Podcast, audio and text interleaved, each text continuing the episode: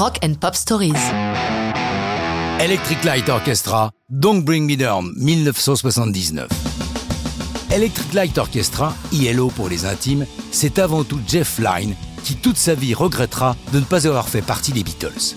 Il leur voue un véritable culte. Au milieu des années 80, il réalisera partiellement son rêve avec l'éphémère groupe Traveling Wilburys où il côtoie et se lie d'amitié avec George Harrison, sans compter Dylan, Tom Petty et Roy Orbison, un line-up de rêve. Mais nous n'en sommes pas là. Avec son groupe, Jeff Lynne a créé un son unique, mélange de classique ou de pseudo-classique sur une solide base de rock'n'roll.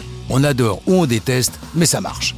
Renforcé par la présence de cordes, violoncelle en particulier, en 1975, ils n'hésitent pas pour leur version de Roll Over Beethoven, le classique de Chuck Berry, à démarrer par un extrait de la cinquième symphonie de Beethoven, ce qui surprend mais fait sens. Mais nous voici en 79, et avec l'album Discovery et la chanson Don't Bring Me Down, on les entend pour la première fois sans section de cordes. Tant et si bien d'ailleurs que le violoniste et les deux violoncellistes quitteront le groupe à l'issue de ce disque.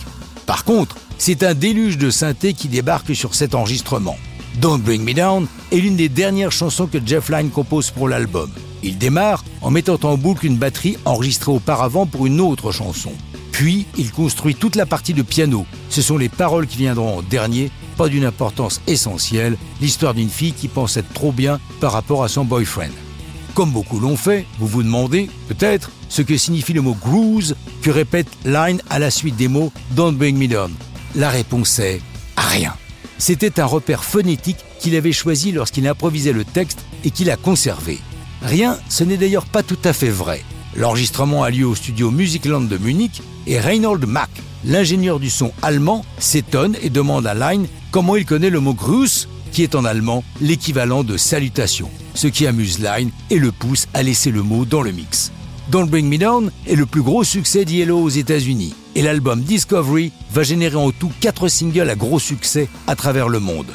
Par la suite, Jeff Lynne va multiplier les projets et les collaborations comme avec les Traveling Wilburys précédemment évoqués. Mais ça, c'est une autre histoire de rock'n'roll.